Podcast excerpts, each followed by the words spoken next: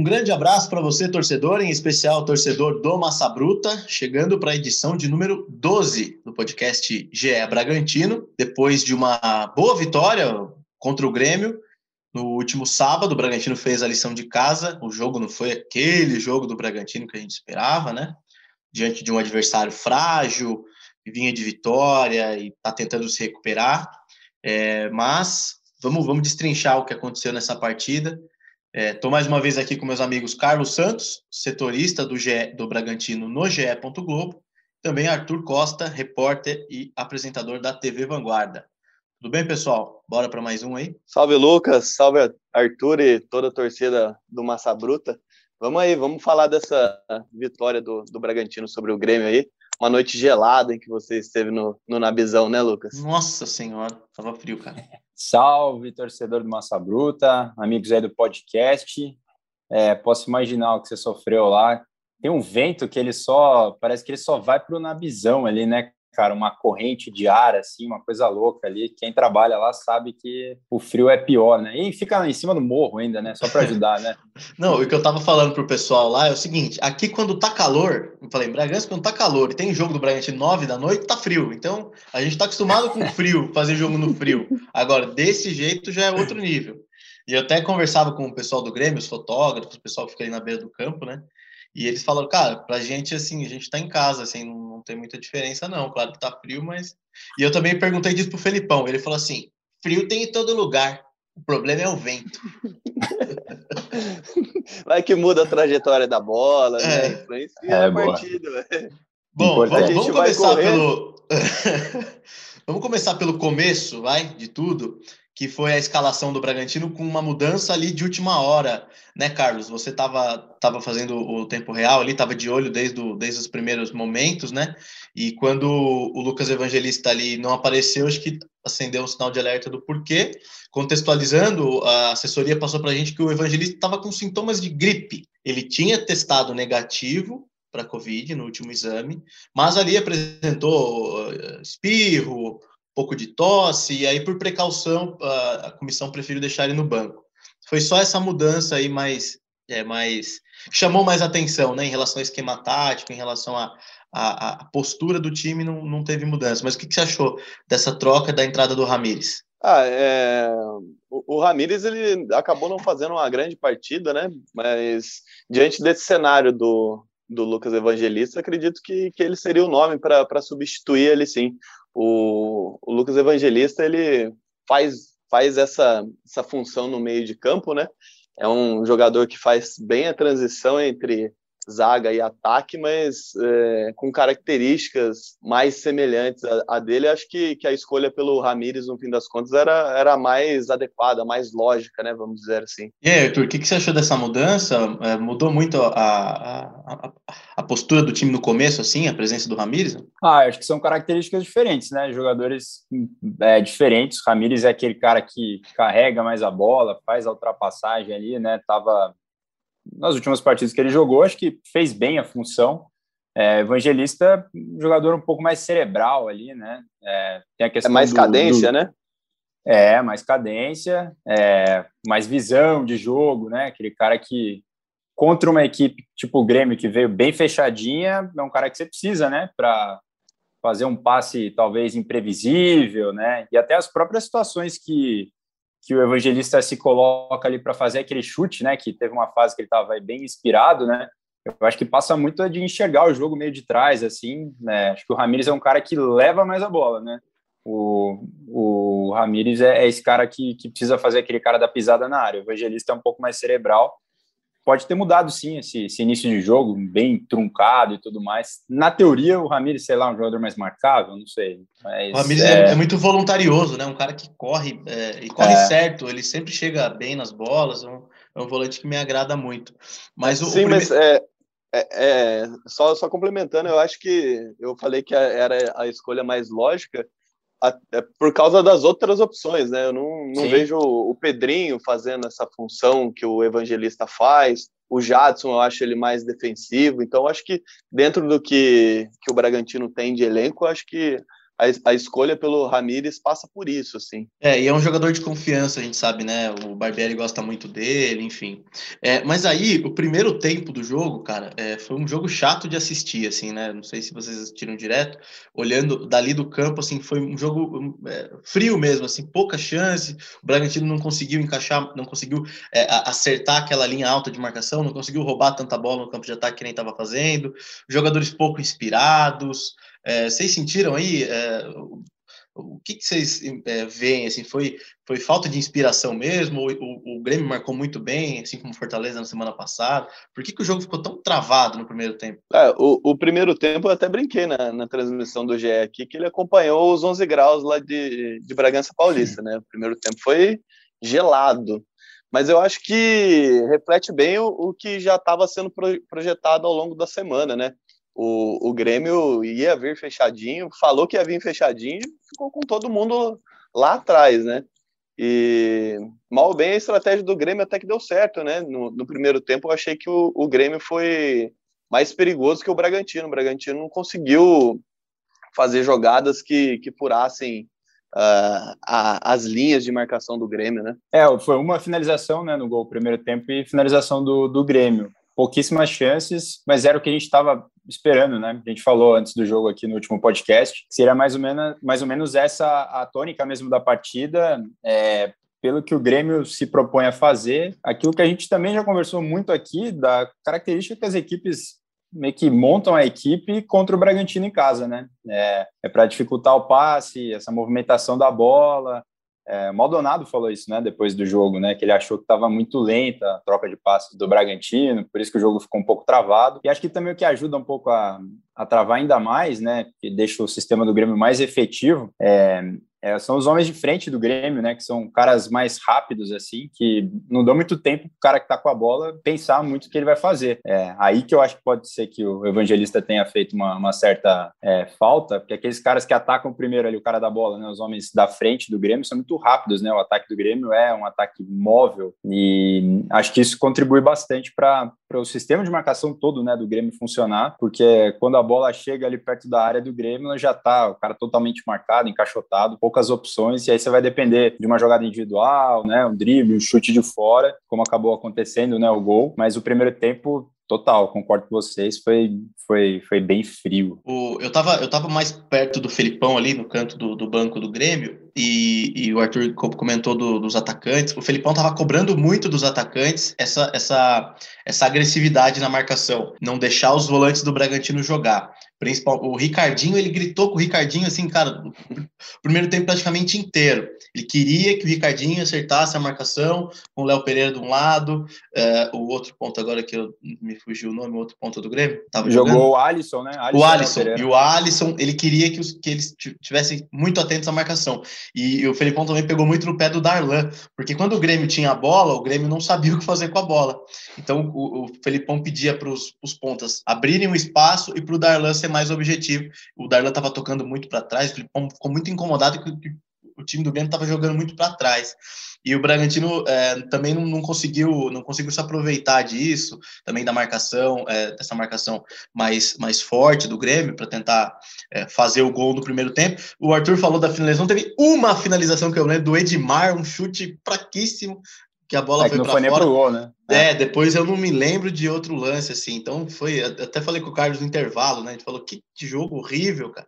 Que, que... E assim, o Bragantino com 65% de posse de bola, é, né? Posse de bola lá em cima. E não conseguia criar opções. Eu acho que a análise do, do Maldonado depois da, da partida, é, não só contra o Grêmio, assim, mas acho que num contexto geral, quando o Bragantino enfrenta equipes mais reativas, né, que ficam esperando lá atrás, depende disso, né, de, de ser mais veloz na transição, né, não adianta você ficar o tempo todo com a bola, se tá todo, todo, todo o time adversário lá atrás e você não, não acelera o jogo, se você ficar só rodando a bola, o espaço não vai aparecer. A, marca, a marcação está encaixada, né? Sim, e aí a... pode completar. Oh, perdão. Eu já ia para o segundo tempo. Posso avançar já? Não, não pode, vai, vai. Pode Vamos embora, embora. Então, depois do intervalo. Eu, não, eu ia comentar que acho que no intervalo realmente ajustes foram feitos. É, o gol do Prachedes mostra muito isso, assim, né? Um avanço do Léo ali na, na hora certa tal. é, foi meio que uma tabela, né? É, o, e aí o Léo, ele, encontra... ele, ele deixa pro, pro Praxedes e vai embora, e vai, né? Meio que é. rasgando a zaga, né? Me, me acompanha que vem aqui trás... que vai abrir espaço, né?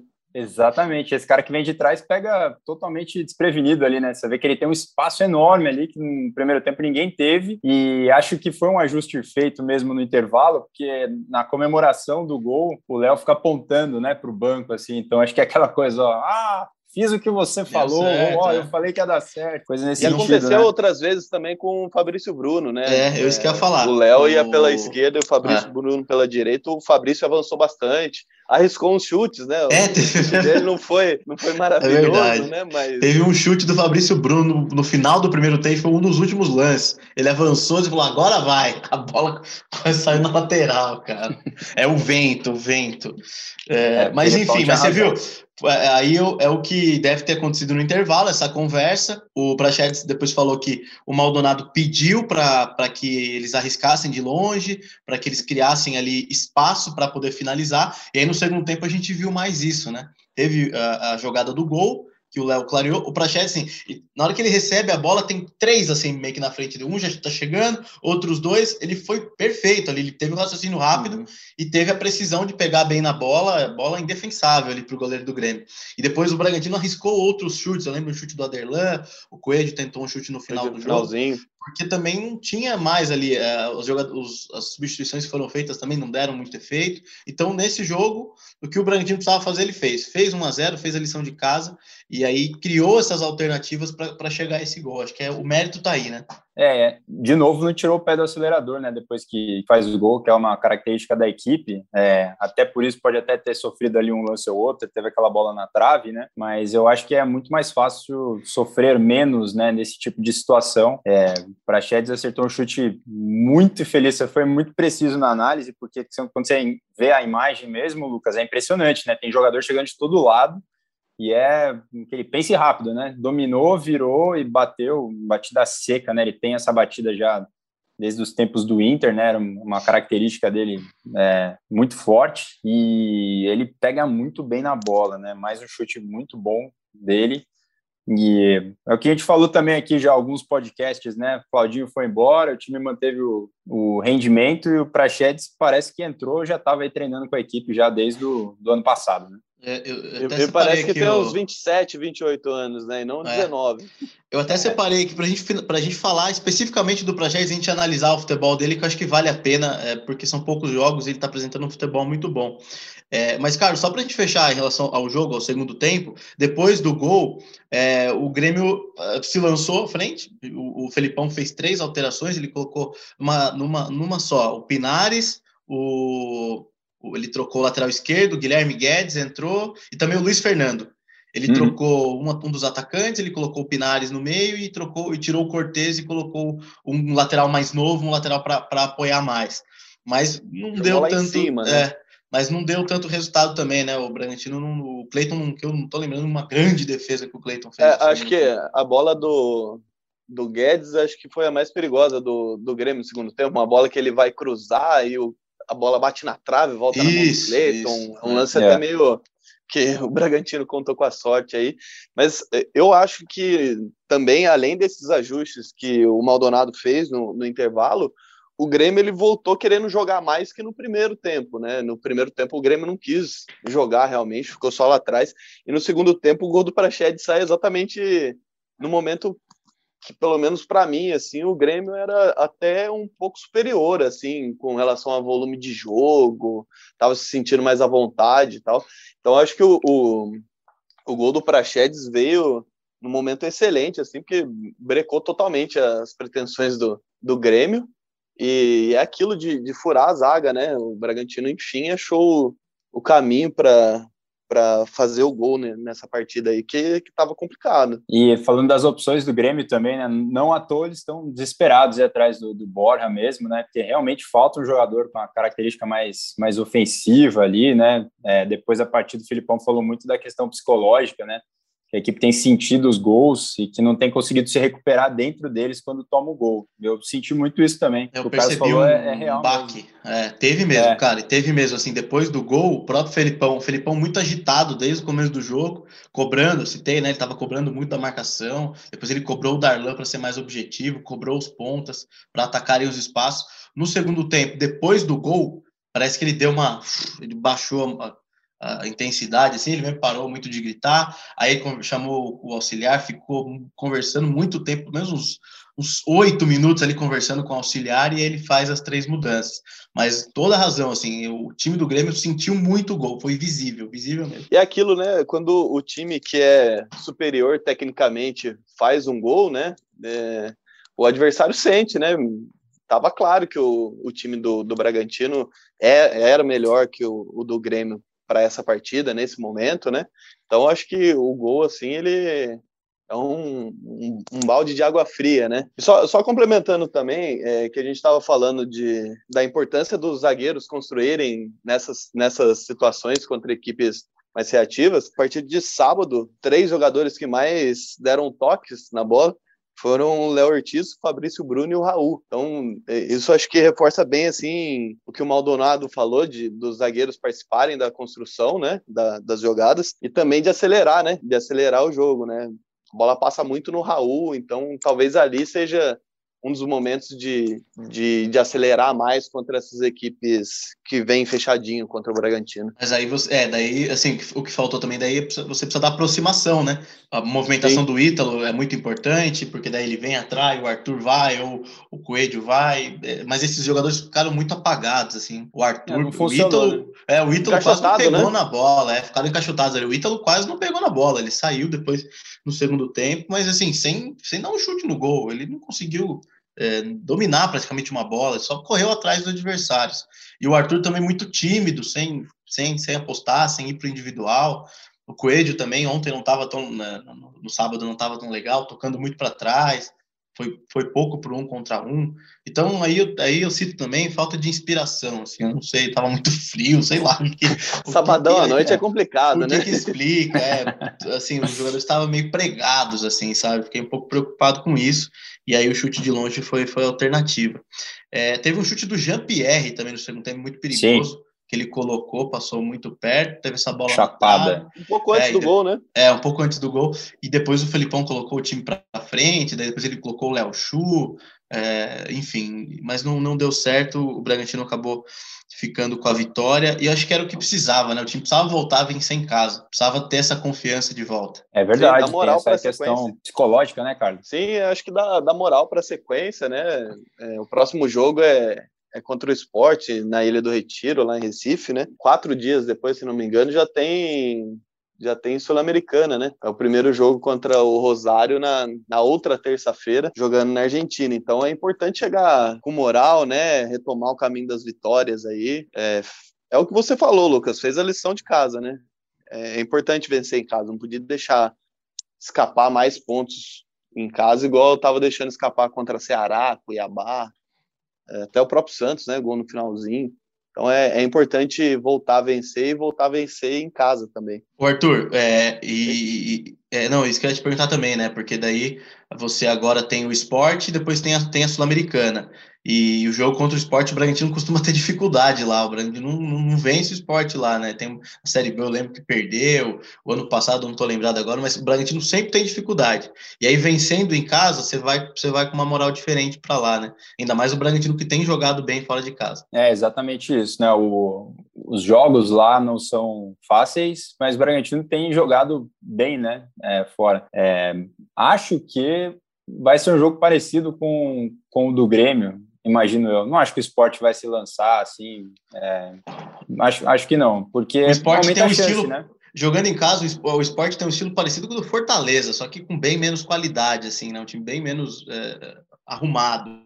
Mas o esporte também é um time que trava o jogo totalmente lá na Ilha do Retiro, principalmente quando ele sai na frente. É picado, né? É picado. É. Mas é, acho que é, vitória importantíssima e dentro daquele planejamento que a gente comentou aqui da conseguir trabalhar, né? São duas semanas aí que o time vai ter um jogo uma vez por semana para essa sequência fortíssima que vem pela frente, né? Acho que a preparação do jogo com o esporte, óbvio, muito importante também, mas é mais uma, uma preparação mesmo para essa sequência, né? Essa mini maratona aí pela frente. Carlos, você acha que pode né? é, você acha que pode ter é, o Barbieri pode poupar algum jogador contra o esporte, pensando no jogo de terça-feira? Pelo que a gente viu no, no jogo sábado, é, o Bragantino teve a semana livre para treinar, descansar os jogadores e eu, eu particularmente vi o time do, do Bragantino assim, fisicamente ainda desgastado, né? Claro, a sequência é muito pesada, projetando o jogo da Sul-Americana, que hoje é a grande ambição do Bragantino, é, eu acho que pode sim, pode sim. É, vai ter a semana livre novamente, né? Joga na sexta-feira, às 19 horas, mas o jogo da Sul-Americana é na terça, né? Quatro dias depois. Tem, tem a viagem. Você vai viajar para o Recife, depois você vai viajar para Argentina. Então, eu acho que sim, acho que nesse momento pode ser interessante para o Bragantino poupar, já pensando na,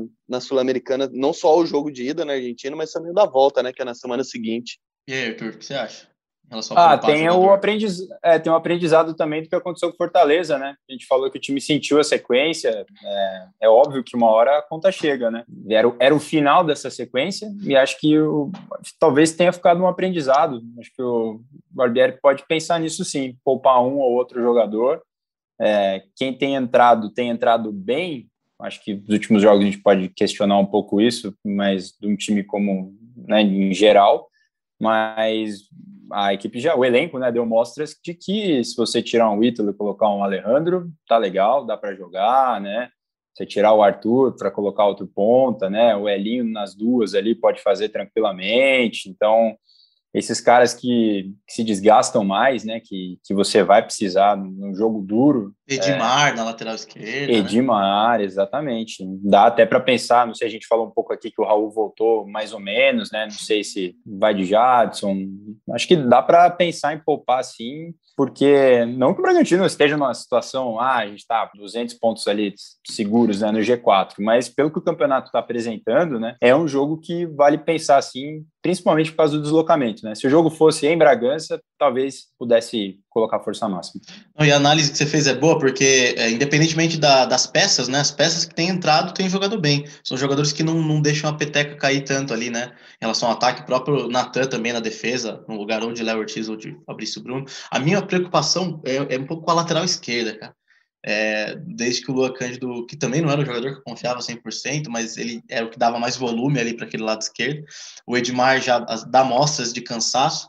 E o Everson uhum. não entra bem, cara. Para mim, o Everson tem uma partida que ele tem entrado bem, que você fala, pô, o Everson substituiu bem, um jogador que eu ainda não tenho confiança. Mas é, é bom o elenco, o elenco é, é nessa hora que o elenco tem que ser bom para você rodar as peças e não perder qualidade. Né? É, e, e eu, eu não vejo essa, essa possível alteração na escalação contra o esporte, sim, de, de maneira preocupante, porque o time tem uma identidade bem consolidada, né? O, o, o Bragantino aproveitou muito o Paulista para para rodar o elenco e tal. Então, quem, quem entra, entra sabendo o que tem que fazer, tem, tem isso de maneira bem clara. Talvez assim, um pouco de entrosamento, né? Que é normal de, de não jogar junto, mas em geral, assim, quem entra tem entrado bem, né? Bom, vamos, vamos falar do Prachedes. O que, que vocês estão achando desse jogador? Porque me, tá me chamando muito a atenção a personalidade dele, a frieza, a calma com que ele, com que ele, com que ele joga, a confiança. Um jogador que chegou já, meu, parecia que já tá, ou ele, que nem você falou, parece que já é mais velho, ou parece que já tá no clube, no clube há um bom tempo. São oito jogos, ele fez ontem, eh, no sábado, foi o segundo gol.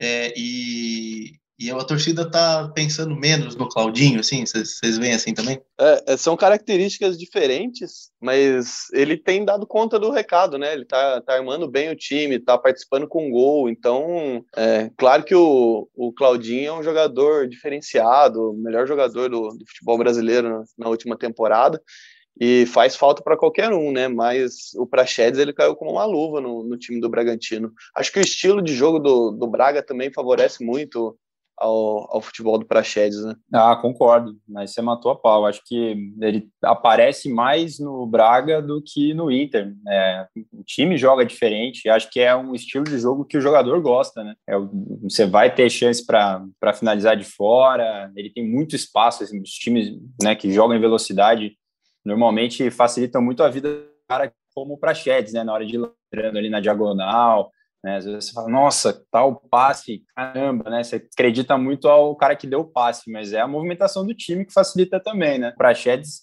encaixou demais. E é essa posição, né? Talvez se ele tivesse é, sido contratado e o Claudinho não tivesse ido para Tóquio, é, não sei se teria ali um ajuste para tentar colocar os dois, mas do jeito que tudo se desenhou, né, foi algo assim perfeito para ele. Ele pôde explorar o que ele tem de melhor dentro dessa, dessa característica de jogo dele. Essa finalização de fora é algo que eu vejo que cada vez mais o Bragantino vai ter que usar, como era na, na Série B, por exemplo, né? Todo mundo ficava atrás. No ano passado, na Série A, a gente já viu um pouco mais de variação, né? O time oscilou um pouco mais mas a Série B era muito assim, era muito chute de fora e as coisas estão acontecendo da mesma maneira agora na Série A, né? O Bragantino tem sido esse time que vai ficar com a bola mesmo, que vai incomodar, e aí você precisa desse, desse chute de longa distância. Realmente encaixou como uma luva, não tem como descrever melhor essa, esse início de trabalho. E aí, mas assim, é, vocês acham que ele está se destacando, né? Enfim, o esquema tá para ele ali, o esquema que ele gosta, mas vamos já pensar no retorno do Claudinho, né? Se daria para jogar junto, teria que fazer um ajuste no, no, no setor, ou ele vem um pouco para trás, mas aí tem o Lucas Evangelista, ou tem, tem o Raul. Cara, eu tô Legal. tentando montar um meio tá campo aqui, né? Pô, é. vai ser difícil a vida do Barbieri, porque dependendo se ele quiser continuar com esse esquema, vai ser muito difícil Claudinho e Praxedes, né? Mas, enfim, jogar com dois meias, como é que vocês veem aí? Possíveis alternativas? É, eu acho que é uma bela dor de cabeça para o Barbieri, né? A gente não sabe se, o Claudinho volta, né? Depois de, de Tóquio, né? É uma vitrine muito grande, a janela tá, tá aberta agora em agosto, né? Janela internacional tá aberta. Eu não sei, eu acho que talvez a única forma, a única não, mas onde eu vejo mais dando certo os dois jogando juntos seria o Praxedes no lugar do Lucas Evangelista. Mas aí é aquilo que você falou, né? Como é que você vai tirar o, o Lucas Evangelista? Lucas Evangelista é um cara importante no, no time, é, cresceu em momentos importantes também. Quando o Bragantino precisava da classificação na Sul-Americana, ele chamou a responsabilidade, fez uma sequência muito boa. Acho que o gol da classificação na Sul-Americana na Sim, primeira foi fase dele. foi dele, né? Chute de longe. É um, um golaço. É, eu acho que é uma bela dor de cabeça para o Barbieri. É, eu não sei quem quem está mais adaptado para jogar pelo lado, não. É, pensando né, nessa linha mais ofensiva, porque eu também acho muito difícil que o Barbieri mude algo ali do, na parte mais de trás, ali, né, os primeiros homens meio campo, acho que o time está encaixado. Praxedes um cara muito da faixa central, não sei se o Claudinho ali na seleção agora que ele está jogando mais aberto pela esquerda, se ele vai encaminhar futuro da carreira por ali, não sei se alguém vai conversar, mas pelo meio ele é o Claudinho, é o cara que foi né, o destaque do, do último Brasileirão. Difícil, hein? Difícil, ele, difícil. O, o, Claudinho já teve, no próprio Bragantino, ele já teve essa experiência de jogar aberto, lá no uhum. ano passado, no começo, com o Felipe Conceição. Série mas B aí também. depois. É, mas não é, não é a posição dele. Tanto que ele veio para a posição dele depois e foi o melhor jogador do Campeonato Brasileiro. Ô, Lucas, não que ele não saiba jogar, não que ele não saiba jogar na ponta, sim. Não renda. É, pode sim, é. sim. Eu lembrei agora do do, do Claudinho quando questionado sobre recomposição, né? Por que, que ele não era titular Isso, no, no Bragantino? Que não recompõe, é. é perguntaram para ele, ele no Sport TV, se eu não me engano, e ele deu risada, é. escondeu o rosto. É, eu acho é. que a, a ponta, é, aponta tanto o Coelho, o Elinho, o Arthur, quem entra ali, tem uma função de recomposição e, e, é até mais velocista que o Claudinho. Então, é, o Claudinho não vai eu acho que ali ele não vai recompor. na, na é, dependendo da circunstância de uma partida é, em que o Bragantino precise fazer o gol e a recomposição não é tão importante, eu acho que ele pode jogar. Ele já jogou algumas vezes na, na, na esquerda. É, começando o jogo, eu não vejo o Claudinho sendo colocado na ponta esquerda, não. Eu acho muito difícil. Eu acho que a faixa dele ali é entre linhas, é, quebrando essa linha de marcação, que é onde ele é Chutando, é mais né? finalizando, né? Mais decisivo, ele é mais imprevisível ali, né? Cara, tô lembrando aqui da Série B, Lucas, acho que você vai me ajudar aí na, na memória. É, o Claudinho chegou uma época com o Zago a jogar é, aberto pela direita, né? Era um, algo muito parecido, não é comparar, pelo amor de Deus, tá? Mas era algo parecido que acontecia ali naquele time do Tite do Corinthians que tinha é, o, Jadson, o Jadson, começava na direita e aí ele, ele ia, né, terminava a jogada mais na faixa central e aí você tinha um volantão para fazer o serviço sujo ali na hora de recompor pelo lado que o Claudinho deixou para não correr atrás do lateral na hora do contra-ataque. Aconteceu. Eu lembro, que, é, eu lembro que as escalações do Zago na Série B, elas enganavam a gente, porque eu lembro que ele montava um time de um jeito e na hora que começava o jogo, o time estava se movimentando de totalmente diferente, inclusive o Claudinho. Então, às vezes, ele, às vezes ele, na escalação ele aparecia na ponta direita, às vezes ele aparecia na ponta esquerda, só que daí começava o jogo, ele estava do outro lado, ele estava no meio. Ele... Então, assim, o jogador que sempre circulou muito e se adapta. Em... Ele, ele criou, acho que essa caça ele consegue se adaptar e render em qualquer posição. Mas tem uma posição que ele vai render mais, que é a posição dele ali, jogando na frente. Ele tem muita facilidade em tabelar com o Ítalo, né? Já, já estão entrosados. Ele uhum. tem a uhum. confiança no Arthur de saber onde está agora o, com o Coelho de, de, titular, enfim. Mas, bom, você viu, a gente criou aqui um cenário que não conseguimos chegar num, num denominador comum de onde eles vão jogar. Boa sorte para o Maurício Barbieri e para a comissão técnica. É, pra gente, antes da gente encerrar, eu queria destacar também uma questão, o Maldonado, mais uma vez à frente do time, direto, né? O Barbieri cumpriu suspensão, primeiro jogo, né? O Barbieri, ele tomou o terceiro amarelo, já contra o Fortaleza, já ficaria suspenso. Não satisfeito, ele xingou mais, reclamou mais e tomou o vermelho direto. Então Sim. ele tomou um amarelo e um vermelho. O terceiro, ficou muito feliz jogo, com isso. Um jogo de, ficou muito feliz, falou bem do árbitro, do árbitro depois do jogo. Então ele, ele, ele, ele tomou dois jogos, cumpriu o primeiro, cumpre contra o esporte. E o Maldonado tá, tá. Ele é muito, um cara muito tranquilo, cara. Conversei com ele antes do jogo, ele é um cara. É, ele, ele, passa muita confiança, assim, é um cara que parece que conhece ali e fala com muita clareza e muita confiança nos jogadores. Um estilo totalmente diferente do Barbieri, né? Principalmente na beira do campo. Eu até destaquei na transmissão que enquanto o Felipão estava lá esbravejando, o Maldonado estava falando pouco e quando falava chamava o jogador mais um cantinho, dava um recado.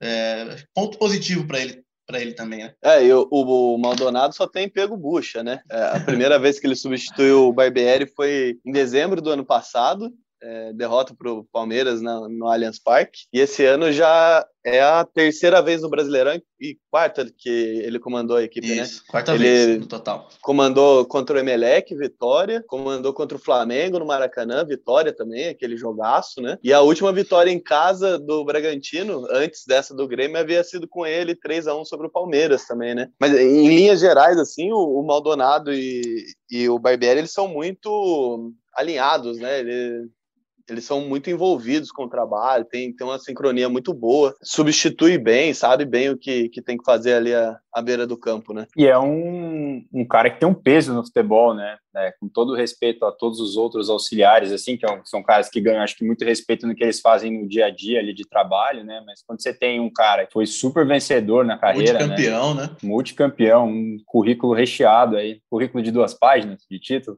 É, por aí, meu. e é, tem bastante Por onde coisa. passou, ele foi campeão de alguma coisa, é, é fato. E sempre, né, capitão, um cara que com certeza tinha uma importância muito grande ali no dia a dia. Quando você tem um cara desse te comandando ali, é, de fato, acho que faz total diferença. É um, algo que agrega demais aí, ao, ao ambiente do, do Bragantino. A vivência dele no, no mundo da bola, né? E a é, mentalidade o... também de quem conquista títulos. Se eu não me engano, no jogo contra o Fortaleza, o repórter da transmissão perguntou para a Shed, se eu não me engano, para quem que foi, sobre isso. Ó, oh, o Barbieri não vai estar tá no, no, no, próximo jogo, isso afeta alguma coisa? O Praxedes falou, cara, não vai mudar muito, porque o, o Maldonado está sempre com ele, é alinhado, a gente tem confiança, ele confia na gente. Claro que o treinador tem que estar tá aqui, mas eu não vejo problema, tantos problemas assim. Então, os próprios jogadores já também têm essa confiança já no Aldonado como, como um treinador também ali, não um auxiliar mesmo, mas também como. Minha orelha vai sofrer menos, isso que ele falou pro. É, é tipo isso, vai menos gritos e tudo mais. Rapaziada, acho que é isso, né? Vamos passar régua. É muito legal o bate-papo mais uma vez aí. Analisamos a vitória, Praxedes, uh, Esporte, enfim, Maldonado, Barbieri, eu acho que uh, a gente segue firme e forte na cobertura do Braga. Ansioso para a Copa Sul-Americana, porque o Rosário Central deve dar trabalho a gente estava até falando em relação à torcida, né? Ainda não há, não há definição em relação à torcida, né, Carlos? Que apuração também que você tem feito aí. Isso é na, na, na fase anterior, nas, oit, nas oitavas, o Bragantino e o Del Valle fizeram um acordo, né? É, a Comebol liberou, é, desde que siga protocolos dos governos locais, né? E, mas Bragantino e Independente Del Valle fizeram um acordo para não ter e por enquanto, para esse jogo ainda não tem uma definição, né? Bragantino, para esses jogos, na verdade, né? Bragantino e Rosário Central ainda não tem uma, uma definição. Talvez a gente tenha alguma coisa aí nos próximos dias, mas a tendência é de não ter torcida. A pandemia está bem. Está sendo levada bem a sério as restrições né, na Argentina, né? Na Argentina, é verdade, é. tem razão. E aqui também, a, o que a, gente, a última informação que a gente tem aqui também, muito difícil a, o governo também liberar, ter, ter autorização local aqui para a gente ter esse jogo. Senhores, obrigado mais uma vez. É, destaque final aí rapidamente para a gente encerrar e falamos bastante aí, né? Ah, meu destaque final aí é o, é o Natan. A gente falou que ele sempre entra bem quando, quando é escalado, entra no decorrer da partida e tal. No sábado ele atingiu a marca de 19, jo 19 jogos com a camisa do Bragantino e quando completar 20 ele tem o, o acerto, a compra de, em definitivo pelo Bragantino. Então está muito perto assim de concretizar de fato, né, essa essa contratação em definitivo para o Bragantino aí, que é um jogador importante no elenco e notícia, um potencial um potencial de, de crescimento muito grande, né? Um jovem. Com certeza, deve acontecer logo, né? É, meu destaque final, a gente falou um pouco né, da, do que deve ser lá o jogo em, em Recife. É, Bragantino tem a melhor campanha né, entre todas as equipes como visitante, são 16 pontos. Ninguém tem quantidade de pontos jogando fora de casa. E o esporte, a gente sempre fala né, da força em casa tal, mas é só a 16 melhor campanha dentro de casa. Então, em casa, fora de casa, mais ou menos, né? Bem relativo esse próximo jogo do Bragantino. Beleza, muito obrigado então a todos mais uma vez pela participação. Obrigado, torcedor, pela audiência. Voltamos é, a qualquer momento com, com outro oh. podcast, com informações, principalmente agora na próxima semana, vai estar bem recheada, a gente vai ter bastante assunto. Tem jogo do esporte, depois tem Sul-Americana. Tem muito assunto para a gente tratar por aqui. Um abraço a todos e até a próxima.